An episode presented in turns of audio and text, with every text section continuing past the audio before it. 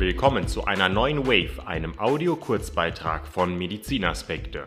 GlaxoSmithKline informiert, Studie zu Impfschutz vor Meningokokkenerkrankungen zeigt, große Wissenslücken bestehen bei Eltern und ebenso auch Unsicherheiten.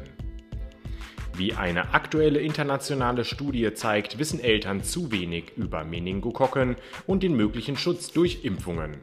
Viele sind zudem nur unzureichend über den Impfstatus ihrer Kinder informiert und wissen nicht, dass es verschiedene Meningokokken-Impfungen gibt. Was sind eigentlich Meningokokken? Meningokokken sind Bakterien, die über Tröpfcheninfektionen zum Beispiel über das Sprechen, Husten, aber auch über Küssen übertragen werden. Babys und Kleinkinder haben aufgrund ihres noch nicht ausgereiften Immunsystems das höchste Erkrankungsrisiko. Meningokokkenerkrankungen sind in Deutschland mit knapp 300 Fällen pro Jahr selten, können aber innerhalb weniger Stunden lebensbedrohlich verlaufen. Sie können zu einer Hirnhautentzündung und/oder Blutvergiftung führen. Bei 10 bis 20 Prozent der Betroffenen kann es zu Folgeschäden wie Taubheit, Lähmungen und notwendigen Amputationen kommen. Bei Kindern können auch Entwicklungsstörungen möglich sein.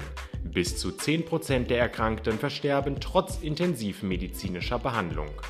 Das Fortschreiten der Erkrankung kann nur mit der rechtzeitigen Gabe eines Antibiotikums aufgehalten werden.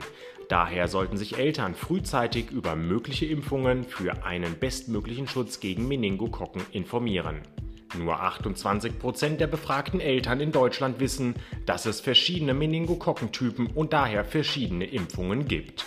Viele kennen den Impfstatus ihrer Kinder nicht. Sie glauben, diese seien durch die von der Ständigen Impfkommission öffentlich für alle empfohlenen Standardimpfung gegen Meningokokken C bestmöglich gegen die Bakterien geschützt. Neben der Meningokokken C-Impfung gibt es eine Kombinationsimpfung gegen die Typen ACWY sowie eine Impfung gegen Typ B. Die Kombinationsimpfung gegen ACWY wird aktuell bei gesundheitlicher Gefährdung oder bei Reisen in Risikogebiete empfohlen. Für die Meningokokken B-Impfung liegt bereits eine Impfempfehlung bei geschwächtem Immunsystem, engem Kontakt zu einem Meningokokkenerkrankten sowie bei Reisen in Risikogebiete vor.